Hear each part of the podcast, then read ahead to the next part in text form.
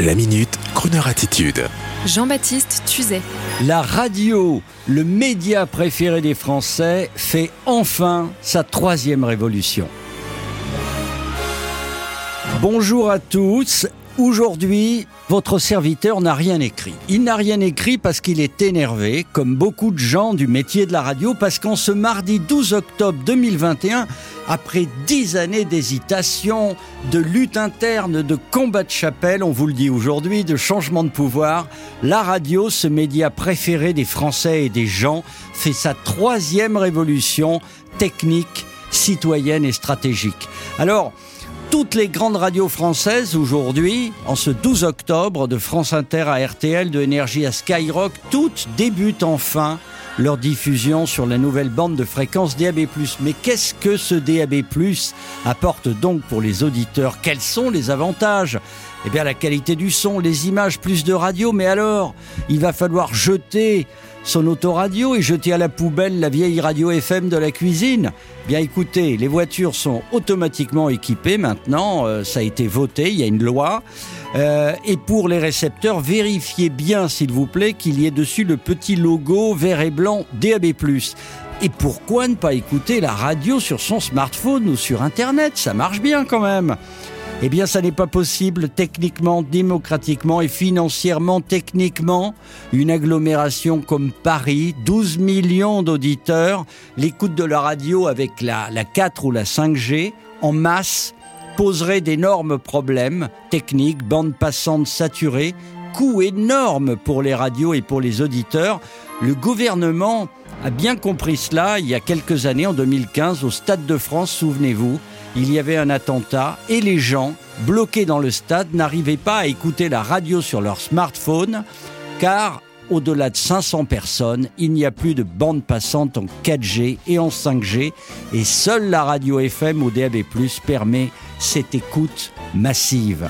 Démocratiquement, vous le savez, la voix des ondes est gratuite, elle n'est pas tracée, pas traçable, et donc vos données ne sont pas récupérées quand vous écoutez la radio en DAB+. Financièrement, bien sûr, il faut savoir, pour vous donner la radio dans un pays tout entier, 50 millions d'auditeurs, eh bien seule la technologie DAB+, par la voix des ondes, elle est démocratique, je vous le disais, mais elle est peu coûteuse, elle est verte, elle est green, elle est écolo, cette nouvelle diffusion. Elle coûte cher, mais moins cher que les grandes ondes, que la FM et surtout que la 4G et la 5G qui, je vous le disais, sont impossibles pour vous satisfaire tous en même temps. Et pourquoi ça n'est pas arrivé plus tôt tout ça? Eh bien écoutez, on va pas refaire le monde. Ça s'appelle un peu le phénomène de ludisme. Aujourd'hui, l'important c'est qu'Altis Media déclare dans la presse que le DAB+, c'est génial, que le patron de Skyrock déclare la guerre aux GAFAM en brandissant le DAB. Mais c'est formidable.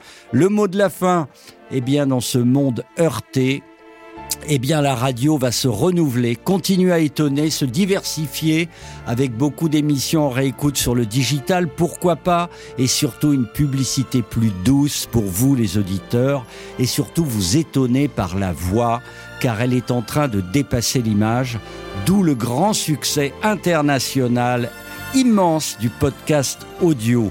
Vive la radio et c'est aux radios à présent de prouver que les algorithmes des plateformes de streaming ne pourront jamais, mesdames et messieurs, rivaliser avec l'imagination humaine et sa sensibilité. Et en parlant de sensibilité, on va écouter une merveille musicale et c'est notre jeune programmateur Charles Tuzet qui va la choisir tout de suite devant vous. C'est ça la radio.